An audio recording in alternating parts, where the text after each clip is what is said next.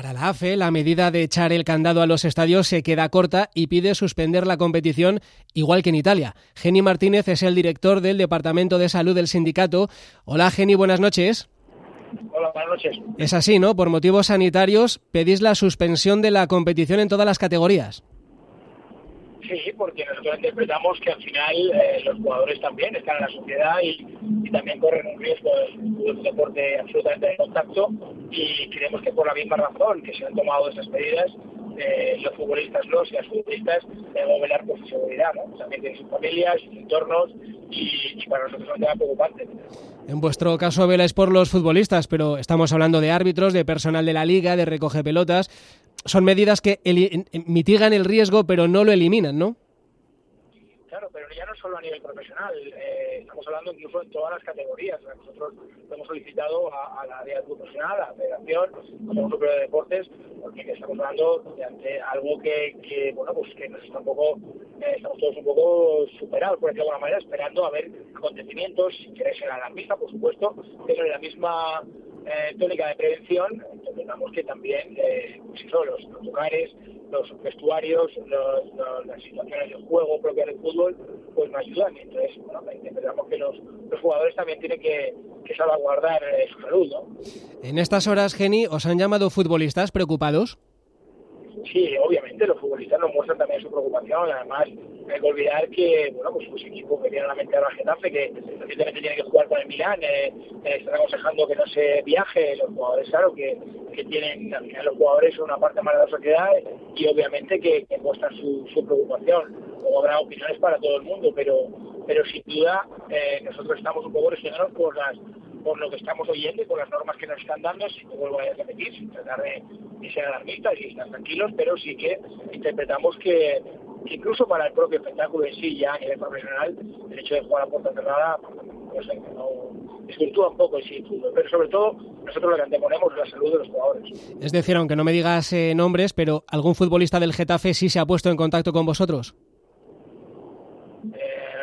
Como tú bien dices, no puedo decirte nombres, genéricamente el Getafe nos muestra su preocupación, claro.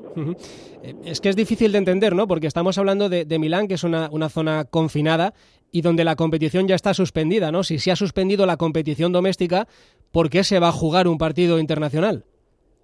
Claro, es que ese es el mismo razonamiento que hace que se hace el jugador. Al final, si, si digamos por razones obvias de poder contagiarse, los, los no entran al campo, porque los jugadores sí van a estar en el campo. Hemos visto recientemente, bueno, pues un poco un gesto de buena voluntad en, la Liga Italiana el otro día, que no se daba la mano al principio, pero luego en el partido, evidentemente el fútbol es un deporte absolutamente de contacto, de sudor, de cercanía, eh, de cuando gol, cuando meten goles los jugadores celebrarlo, muy difícil. Entonces yo pues, creemos que, por esa misma razón, pues bueno, pues hay que, hay que englobar todo en esas medidas un poco de prevención.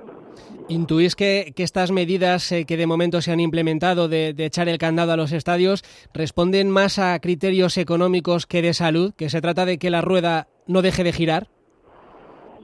Bueno, eso no, no nos toca a nosotros juzgarlo. Nosotros lo que obviamente entendemos que, que, cuando al principio se hacen los calendarios y que los calendarios están bastante apretados y que estamos, pero estamos también pensando que esta situación no la puede prever nadie, como nadie podía prever que que si tuviera que cerrar los colegios en una ciudad como Madrid.